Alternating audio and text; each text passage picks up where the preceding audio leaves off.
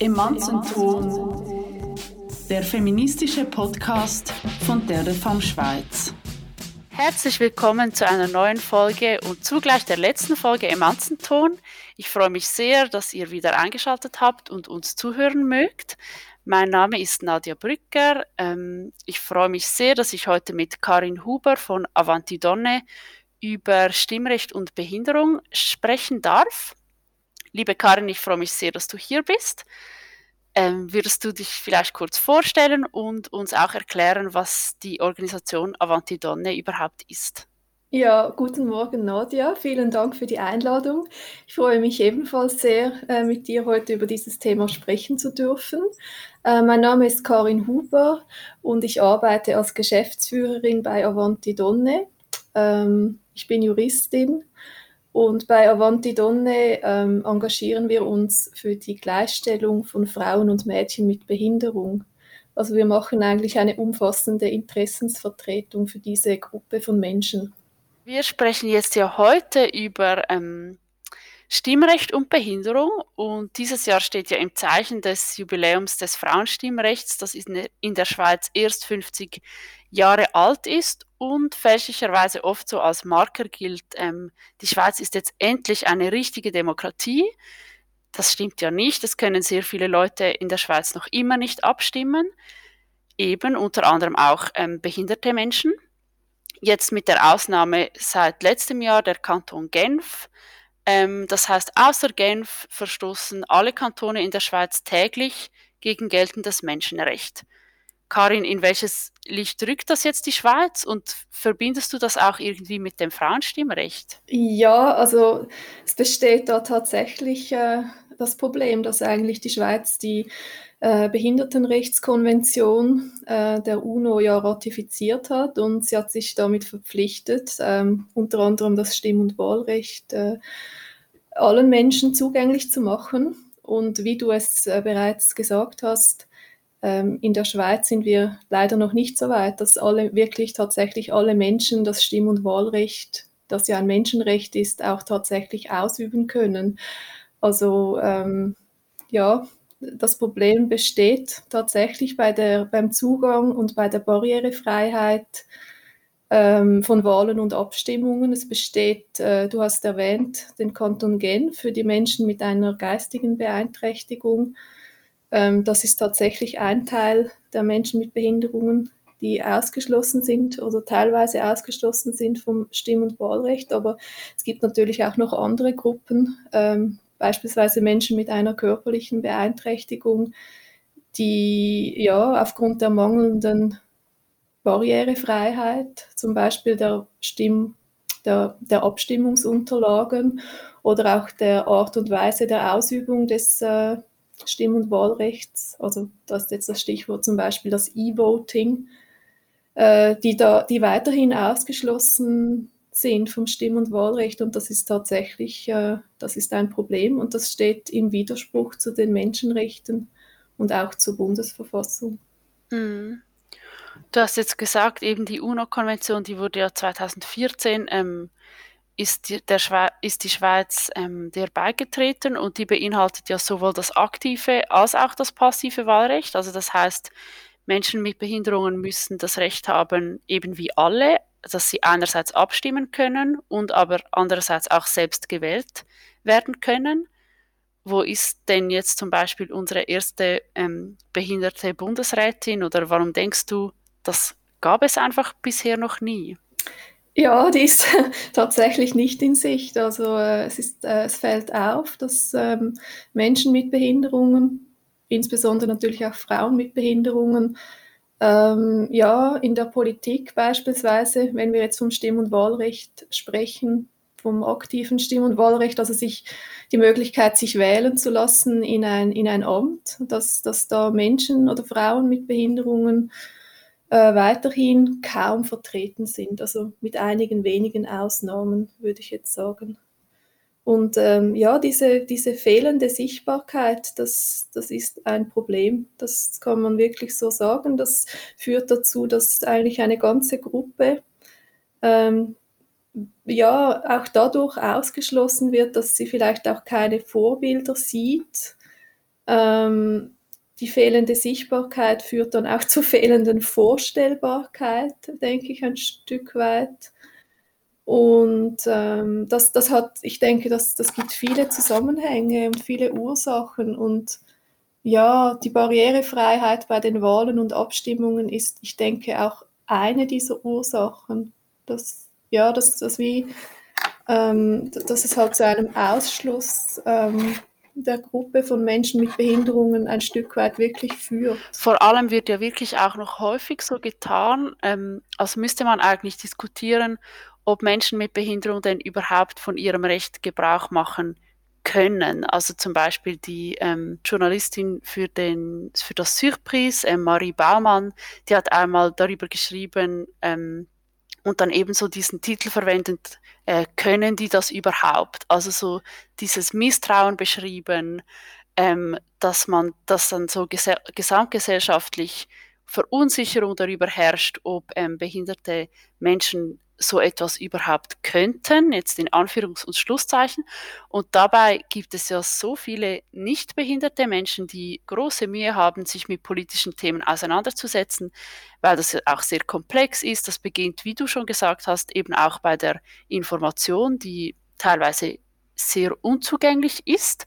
Warum denkst du, gibt es also diese Fixierung auf Menschen mit Behinderung? Ja, ich denke, das, das hängt damit zusammen, dass diese Personengruppe äh, eigentlich einfach, ähm, das ist eine Abweichung von der Norm und das löst bei vielen Menschen, lösen solche Abweichungen Irritationen aus, befremden.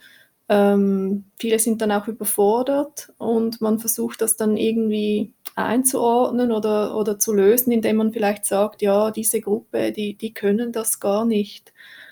Und ähm, tatsächlich ist das, muss man, ja, das müsste man differenziert anschauen. Also ich glaube jetzt gerade bei der Gruppe von Menschen mit einer geistigen Beeinträchtigung, die unter umfassender Beistandschaft stehen, dort ist es ja wirklich so, dass die zum Beispiel die Wahl- und Abstimmungsunterlagen häufig gar nicht erhalten, also per Post nicht zugestellt erhalten, weil das vielleicht vom Beistand abbestellt wurde oder weil die Eltern sagen, es besteht kein Interesse so, und ich habe mich da bei einem, ähm, ja, bei einem Bekannten von mir informiert, der in dem Bereich tätig ist, also als Berufsbeistand, und er hat mir erzählt, dass halt im 2013, als das Vormundschaftsrecht äh, abgelöst wurde vom Erwachsenenschutzrecht, dass da viele Vormundschaften einfach überführt worden sind in die umfassende Beistandschaft. Also es bestand es besteht die Gefahr, das ist die reale Gefahr, dass halt der Einzelfall wirklich nicht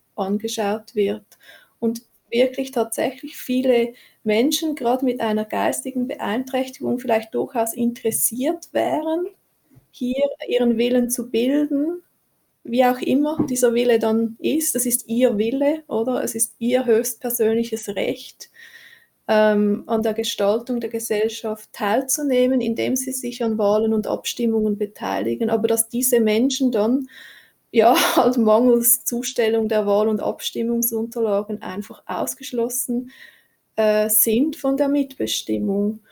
Und ja, es war, es war interessant, da auch mehr darüber zu erfahren, wie das, wie das sich genau verhält. Also ich, ich glaube tatsächlich, dass ähm, das ist eine sehr pauschale Aussage, ja, die können das ja gar nicht. Das, das ist natürlich nicht nur eine sehr pauschale, sondern wahrscheinlich auch eine sehr, sehr falsche Aussage. Weil es ist es ist auch total wertend, oder? Du sagst irgendwie, ja, nur die Person X, die, de, die unserer Norm entspricht, die ist in der Lage, das Geschäft so und so wirklich zu beurteilen. Und wie du es gesagt hast, ich glaube, sehr viele Menschen sind schon aufgrund der Komplexität der Wahl- und Abstimmungsinformationen ähm, kaum in der Lage, wirklich äh, die Vorlagen oft zu verstehen, aber sie sind trotzdem nicht ausgeschlossen von der Mitbestimmung, weil sie halt nicht den Status behindert haben. Und ich glaube, es, ich glaube, es ist eine Frage ja, der, von Normen und, und auch ähm, ja, wie, wie die von Vorstellungen in den Köpfen. Ja, vielleicht jetzt an dieser Stelle können wir diese Kategorie ähm, kognitiv äh, behindert, die lässt sich ja auch problematisieren, dass das ja auch sehr oft eben auch selbst eine sehr ähm,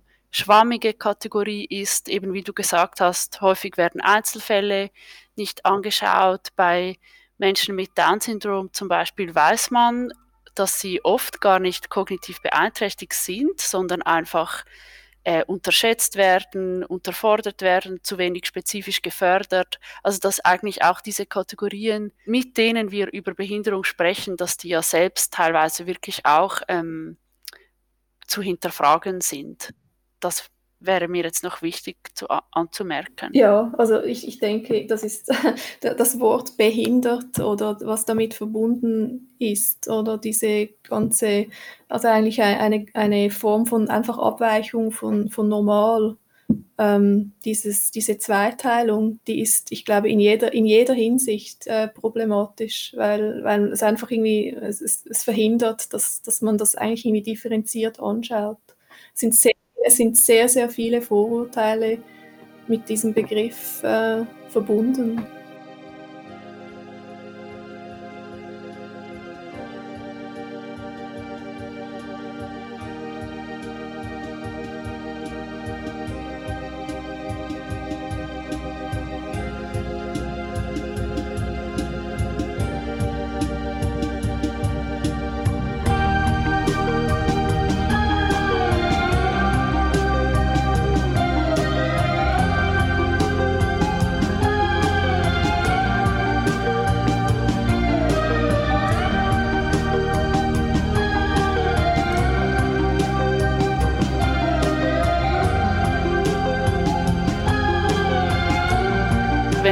Jetzt auch in gesellschaftlichen Debatten um Behinderungen geht, dann sind die Diskussionen, eben wir haben es jetzt schon gesagt, also es ist sehr stark von Wertungen, Bevormundungen, von Unwissenheit geprägt und natürlich eben hauptsächlich, weil Menschen ohne Behinderung über Menschen mit Behinderung sprechen.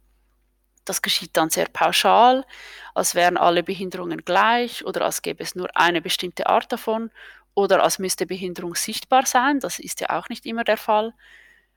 Warum kommen in der Schweiz behinderte Menschen so selten selbst zu Wort? Was denkst du?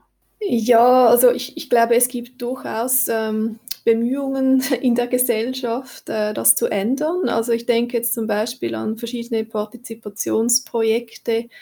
Ähm, das sind Gefäße, wo, äh, wo sich Menschen mit Behinderung treffen oder, oder eingeladen sind, äh, äh mitzuwirken oder mitzugestalten. Also es gibt jetzt gerade in meiner Wohngemeinde gibt es so ein Projekt. Ähm, das, ich glaube, das gibt immer ähm, Bemühungen und ähm, ein Bewusstsein dafür, dass das wichtig ist. Ähm, aber generell, ja, ich weiß es nicht. Vielleicht ist es auch bei der Gruppe von Menschen mit Behinderungen, es, es, es können und wollen gar nicht alle sich zu Wort melden oder aktiv sein. Aber es gibt auch in dieser Gruppe Vertreterinnen, die das durchaus tun. Also ich, ich denke aber schon, dass es damit zusammenhängt, dass einfach die, die Sichtbarkeit und die, äh, die Öffentlichkeit für diese Gruppe von Menschen nicht so, nicht so besteht. Äh, wir haben am, am Anfang sind wir darauf zu sprechen gekommen, dass das, das aktive Wahlrecht ähm, also eben die Möglichkeit, sich in Ämter zum Beispiel wählen zu lassen, dass es, ja, dass es vielleicht theoretisch jetzt auch für, für blinde oder gehörlose Menschen besteht, aber Menschen im Rollstuhl, äh, Menschen mit einer körperlichen Behinderung, auch Menschen mit einer kognitiven Behinderung teilweise, aber dass sie trotzdem ähm, prozentual untervertreten sind in, in öffentlichen Ämtern und Gremien. Das ist einfach eine Tatsache und es ist, es ist schwierig, genau zu sagen, woran, woran liegt das. Also ich, ich weiß zum Beispiel, bei uns in meiner Wohngemeinde gab es eine Kandidatur für ein, ähm, ein Amt äh, von einem blinden, einer blinden Person und ähm, diese Kandidatur war aber nicht erfolgreich, also er wurde nicht gewählt. Jetzt ähm, immerhin hat er kandidiert, aber wer weiß, also das ist dann immer schwierig zu sagen, ja, wurde er jetzt nicht gewählt, weil er blind ist oder gab es, vielleicht gab es wirklich Vorbehalte, dass die Wähler dachten, ja, wie wird er sich auf die Sitzungen vorbereiten? Er kann ja die Unterlagen gar nicht lesen. Also es sind halt, ich glaube, es gibt auch sehr, sehr viele Vorurteile ähm, im Zusammenhang mit Menschen, gerade mit, auch mit einer körperlichen Behinderung, Vorstellungen, was die können und was die eben nicht können. Und ähm, dass die vielleicht, die sind dann halt eben in den, in den Köpfen der in Anführungszeichen normalen weniger in der Lage, ähm, eben diese, dieses Amt gut auszuführen. Ich glaube, dass solche Vorbehalte durchaus bestehen. Und ich glaube auch, dass der Grund dafür ist, dass, dass viel auch ähm, ja, viel Unwissen und wenig Kenntnis darüber bestehen, ähm, was das überhaupt für Menschen sind, oder? Also das ist auch eine, eine Frage der Information. Dort müsste man wahrscheinlich ansetzen, oder dass man, dass man darüber spricht oder dass man zeigt, dass zum Beispiel ähm, ja, eine Frau, die im Rollstuhl sitzt, ähm, sie hat sie macht das in ihrem Leben. Also sie hat, sie hat diesen Beruf, sie hat, sie hat vielleicht Kinder oder auch keine Kinder. Ja, genau wie, wie halt Menschen, die ohne sichtbare Beeinträchtigung oder normaler in Anführungszeichen durchs Leben gehen. Also man müsste eigentlich, man müsste hier, ich glaube, diese, diese trennende Schranke zwischen den Bereichen behindert, nicht behindert, das müsste, müsste man versuchen aufzuheben. Du hast ja auch schon ähm, jetzt äh, spezifisch Frauen mit Behinderung ähm, angesprochen. Die sind ja doppelt ähm, so häufig von Gewalt betroffen wie nichtbehinderte Frauen und Frauen mit kognitiver Behinderung sind davon am stärksten betroffen, also von Gewalt gegen sie. Ähm, dann zum Beispiel barrierefreie Schutzräume und Beratungsstellen sind schwer zu finden und auch als Teil von feministischen Bewegungen wie zum Beispiel MeToo bekommen behinderte Frauen viel zu wenig bis keine Aufmerksamkeit.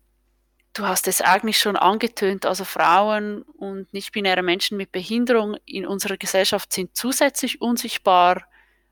Was denkst du auch, was macht das mit ihnen oder ja, wie wirkt sich das aus? Ja, das, das ist ein großes Problem, weil ähm, das ist eine Form, das ist eine Form von Verdrängung und von Ausgrenzung. Und das hat damit zu tun, dass, dass einfach die, diese Menschen, diese, diese Gruppe von Menschen, ähm, ja, dass, dass halt an ihnen eigentlich äh, ja, etwas sichtbar wird, das vielleicht die, die Mehrheit nicht, nicht gerne sieht. Oder dass, dies, dass eine Form von Überforderung irgendwie ähm, darstellt. Äh, ja, wenn, wenn man diese, diese, diesen Unterschied, das, das gibt Unterschiede. Menschen mit Behinderung haben nicht die gleiche Voraussetzung wie Menschen ohne Behinderung. Und, und das, das ist schon wichtig, dass man das irgendwie erträgt. Das, sind nicht alle gleich. Aber es sind trotzdem, alle haben das Recht, gleich behandelt zu werden, oder? Das ist dieser Unterschied.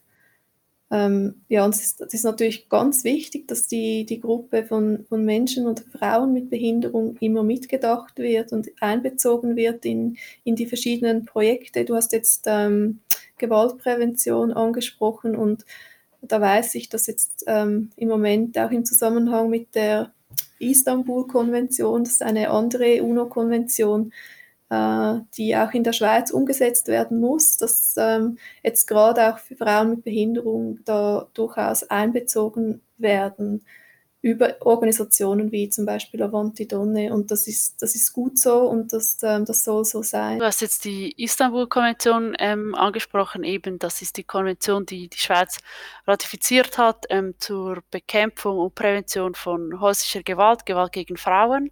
Was mir jetzt gerade auffällt, eben wenn wir so darüber sprechen, dass ja wirklich häufig die Menschen, die am stärksten von etwas betroffen sind, eben auch am stärksten unsichtbar sind darin. Also wenn du jetzt, dass wir wie überhaupt darüber reden müssen, dass es ähm, nötig ist, dass behinderte Frauen auch in der Istanbul-Konvention vorkommen, wo wir doch wissen, dass sie eben gerade die am stärksten betroffene Gruppe sind oder auch Transfrauen jetzt zum Beispiel. Also dass man da ja auch immer merkt, ähm, wie viel das mit eben mit Macht zu tun hat und mit Sichtbarkeit oder eben mit Machtmissbrauch und Unsichtbarkeit.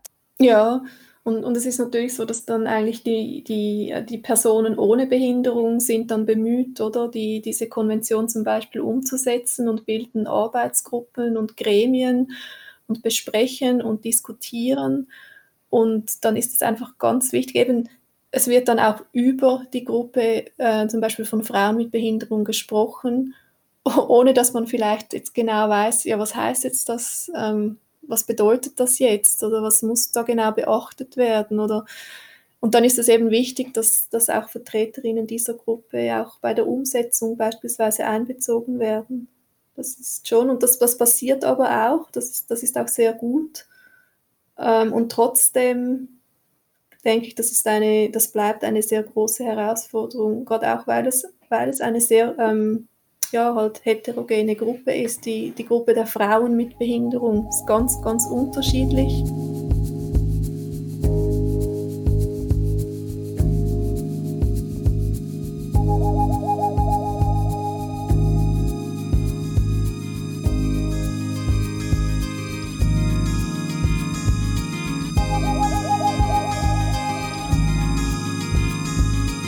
Eben das Wort jetzt behindert oder Behinderung, das ähm, verwenden wir sehr neutral und ich denke, es ist auch ähm, wünschenswert, dass das so neutral verwendet wird, wie eben auch nicht behindert, dass, dass sich vielleicht nicht behinderte Menschen auch häufiger als nicht behindert ähm, irgendwie selbst markieren würden oder so. Ähm, da kommen wir jetzt zu diesem ganzen Themenkomplex Ableismus. Dieses Wort kennen jetzt vielleicht noch nicht alle, ähm, die hier zuhören. Deshalb sage ich kurz etwas dazu, weil es auch nicht so bekannt ist wie ähm, Sexismus oder Rassismus zum Beispiel, aber es ist eben auch eine Art der Diskriminierung. Und es gibt eine Aktivistin, die ist auf Twitter unter dem Namen Rolli Fräulein ähm, zu finden. Sie hat einen Text geschrieben zu Ableismus und versucht dort eben eine Definition dieses Begriffes und sagt, das ist nicht nur Behindertenfeindlichkeit, das wäre zu kurz gegriffen, es sind eben verschiedene Dinge. Also einerseits ist Ableismus eine bestimmte Wahrnehmungs- und Erwartungshaltung, von nicht behinderten Menschen gegenüber behinderten Menschen. Also eben, welche Bilder sie von ihnen im Kopf haben, die häufig durch Unwissenheit oder Fehlinformationen geprägt sind. Und andererseits hängt aber Ableismus davon ab, wie eng oder breit unser Verständnis von Normalität ist. Wenn also Menschen Wörter wie behindert oder blöd als Schimpfwort verwenden, dann sind sie ableistisch. Deshalb gerade einen Appell an alle, die zuhören, ähm, sagt doch diese Wörter nicht mehr, wenn ihr sie als Schimpfwort verwenden wollt und weist auch andere Menschen darauf hin, wenn sie das tun, weil es ist verletzend. Karin, ja, was denkst du, ähm, woher kommen diese Stereotypen, die wir von Menschen mit Behinderungen haben und wie können wir sie eben auch gesamtgesellschaftlich verlernen? ja, schwierige Frage, Nadia. Ja, du hast das eigentlich jetzt vorhin schon gesagt. Ich glaube, es geht wirklich um, äh, ja, es sind Ängste, Vorbehalte, Fehlinformationen. Ähm, ich glaube, oft geht es auch darum, dass man ja, da, da möchte, man möchte ein Problem auf Distanz halten, dass äh, wenn, wenn jetzt zum Beispiel man, man ist konfrontiert mit einer Person, die eine Behinderung hat, dann, dann löst das wirklich verschiedene, ich denke, das löst Ängste und teilweise auch Überforderung aus. Ich, ich sage das einfach, weil ich das so erlebe, teilweise auch in meinem Alltag. Ich habe auch ein, ein, ein gewisses Verständnis dafür, muss ich sagen, weil ähm, ja, eben nicht alle Leute können mit Verschiedenheit gleich gut umgehen glaube, du musst es auch nicht verurteilen und sagen, du musst da echt an dir arbeiten, dass du besser mit Verschiedenheit umgehen kannst. Aber es ist eine Tatsache, dass, ich, dass Ableismus ähm, existiert. Ähm, ich, ich, glaube, ich, ich habe wirklich oft ähm, das Gefühl, also ich ähm, denke sehr stark, dass es mit Ängsten zu tun hat, dass vielleicht auch man, man betrachtet jemanden man, oder man, man sieht eine Person, eine blinde Person, die zum Beispiel jetzt irgendwie ähm, einkaufen geht und dann denkt man so, oh mein Gott, wie, wie schafft die das? Oder es muss sehr, sehr schwierig sein. Mein Gott, wenn das mir passieren würde. Und ich glaube, es ist eine menschliche Reaktion, dass man versucht, diese, äh, diese unangenehme Vorstellung ähm, dieses Bild, dass man das versucht zu verdrängen. Und ich glaube, dass das Ableismus wirklich auch damit zusammenhängt. Aber das, das ändert nicht, das muss, ähm, das, ist, das, äh, das sollte nicht so sein. Ich glaube, dass ähm, Information und, und Kontakt eigentlich diese Vorurteile am besten abbauen können. Vielleicht kann ich so sagen, jetzt eben ich als Person, die keine Behinderung hat, ähm, dass man sich halt wirklich einfach einmal be bewusst macht, dass die ganze Gesellschaft, in der wir leben, für Menschen ohne Behinderung gemacht ist und auch von denen gemacht ist und dann wirklich im Alltag unweigerlich, also so viele ähm, Beispiele plötzlich sieht und sich eben ähm, ja, zu fragen beginnt, wer könnte denn hier überhaupt hinkommen oder wer wird hier überhaupt angesprochen, wer würde das überhaupt verstehen.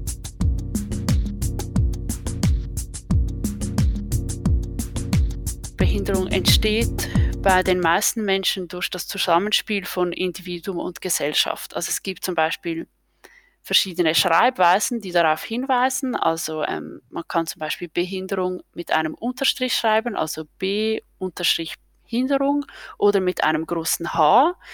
Und das ähm, bezeichnet dann diesen Perspektivenwechsel. Behinderte Menschen, denen wird eben Zugang verwehrt. Also sie werden behindert, indem es Barrieren gibt bei Gebäuden, bei Strukturen, in Institutionen und dieser Zugang steht ihnen ja zu.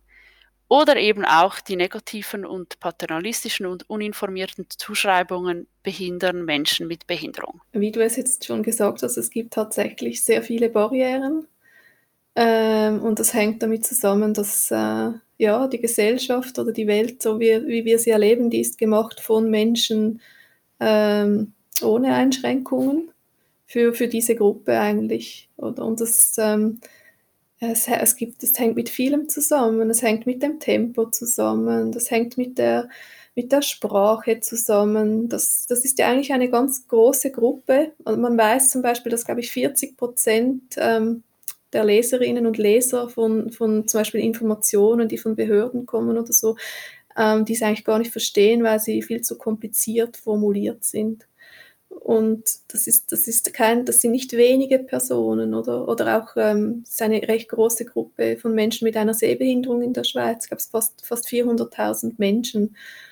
Ähm, ja, so dass man, dass das schon wirklich ein, ein Problem ist, wenn, wenn die Welt ähm, so, so barrierehaft eigentlich gebaut ist und ja, was, was könnte hier eine Lösung sein? Ich glaube, es ist wirklich, es geht um, den, um die um Inklusion im, im tatsächlichen Sinn, also Mitwirkungsmöglichkeiten. Wir haben vom Stimm- und Wahlrecht gesprochen, aber auch eben Zugang, ähm, Abbau von solchen Barrieren und Hindernissen in verschiedenster Form. Und schlussendlich die größten Barrieren oder die, die Voraussetzung ist eigentlich der Abbau von Barrieren in den Köpfen durchaus aber auch gegenseitig. Also dass auch vielleicht auch Menschen mit Behinderung ein bisschen aus sich herausgehen, soweit möglich, und, und da auch Zugeständnisse machen und vielleicht auch informieren über ihre Behinderung und über ihre speziellen Bedürfnisse, sich, sich auch ein Stück weit auf die Menschen ohne Behinderung zu, zu bewegen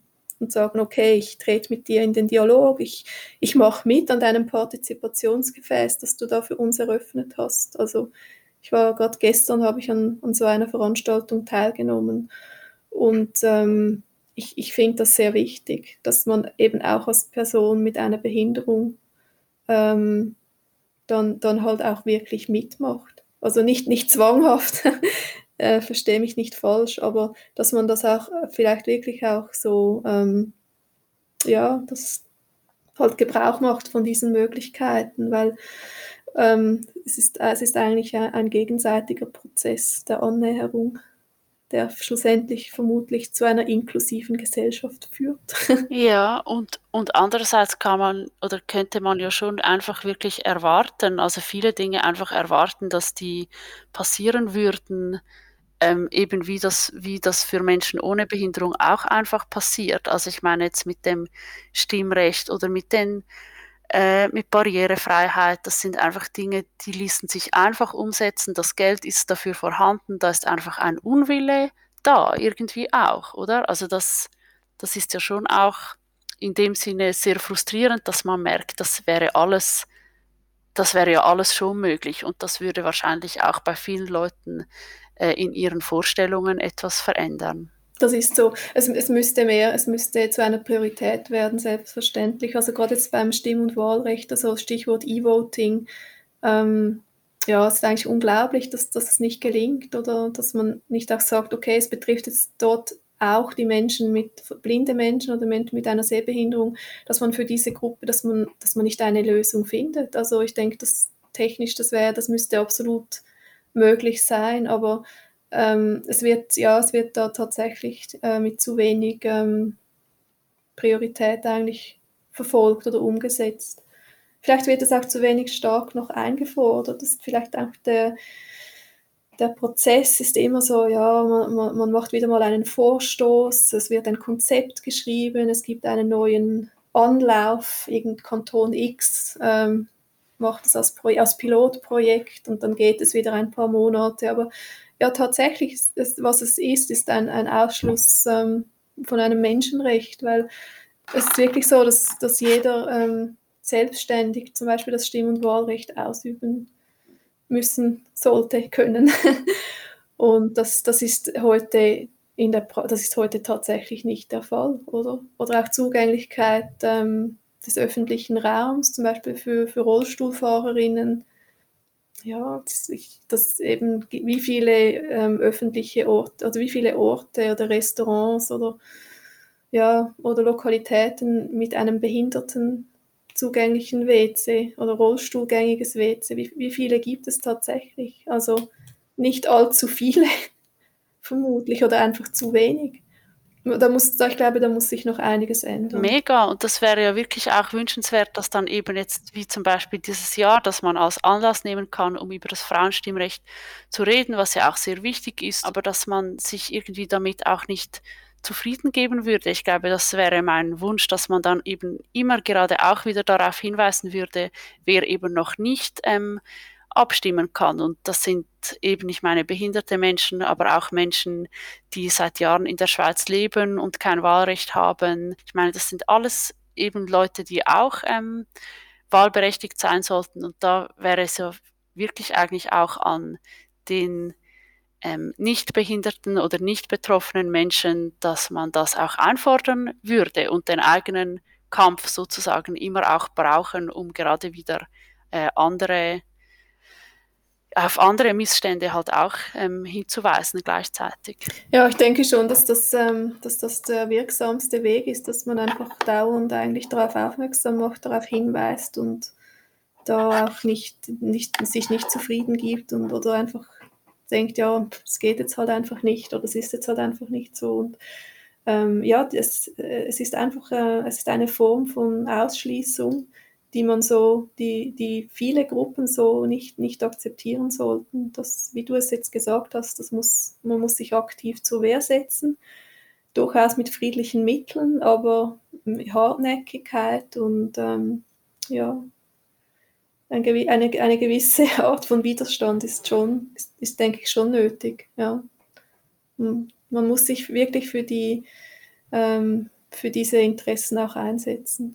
Und es hat mich sehr gefreut, dass, äh, dass ich hier die Perspektive der Frauen mit Behinderung einbringen durfte. Und ich danke dir sehr herzlich für die Einladung. Ich danke dir sehr herzlich, Karin. Vielen Dank für das Gespräch. Ich habe auch viel gelernt und ähm, fand es super interessant.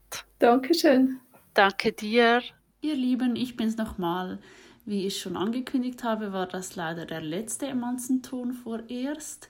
Es wird hier aber nicht ähm, still werden. Ihr dürft euch vor der Sommerpause auf einen neuen Podcast freuen mit ähm, Florina Peyer. Ich empfehle euch unbedingt ähm, dann einzuschalten. Ich fand es sehr schön mit euch. Ich habe mich immer sehr über die lieben Feedbacks gefreut und ich bin mir sicher, dass wir uns weiterhin hören oder lesen oder sehen werden. Bleibt widerständig, nie una menos, seid zu allen lieb, außer zu Nazis. Schaut auf euch und macht's gut.